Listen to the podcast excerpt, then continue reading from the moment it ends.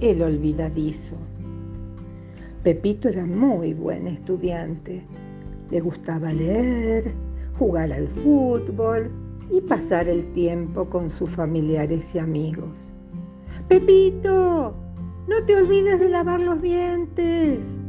Ya es hora de dormir, le decía a su mamá todas las noches. Sí, mamá, termino este capítulo y voy, contestaba Pepito, que cada noche se quedaba enfrascado en algún libro. Estaba tan calentito en la cama que no le daban ganas de ir al baño. Poco a poco los ojos se le cerraban y no se acordaba de lavarse los dientes.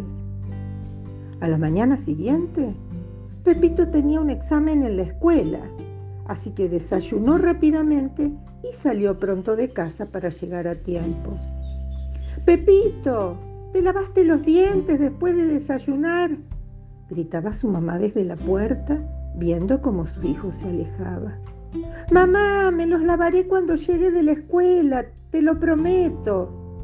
Pero Pepito nunca se acordaba.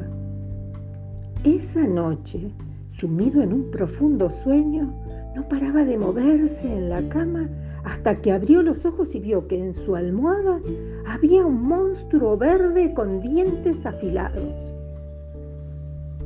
¡Qué susto! ¿Quién sos? preguntó Pepito asustado. Soy bacteria. Vivo en tu boca y me hice muy grande.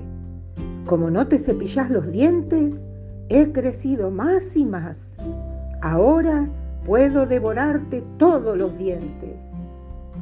Pepito se miró asustado en el espejo de su habitación y vio que no tenía dientes. ¡No! gritó y se despertó. Era una pesadilla. Aunque era muy tarde, fue corriendo al baño para cepillarse los dientes. ¿Qué haces despierto, Pepito? Le preguntaba su mamá, que se había despertado con el ruido del agua.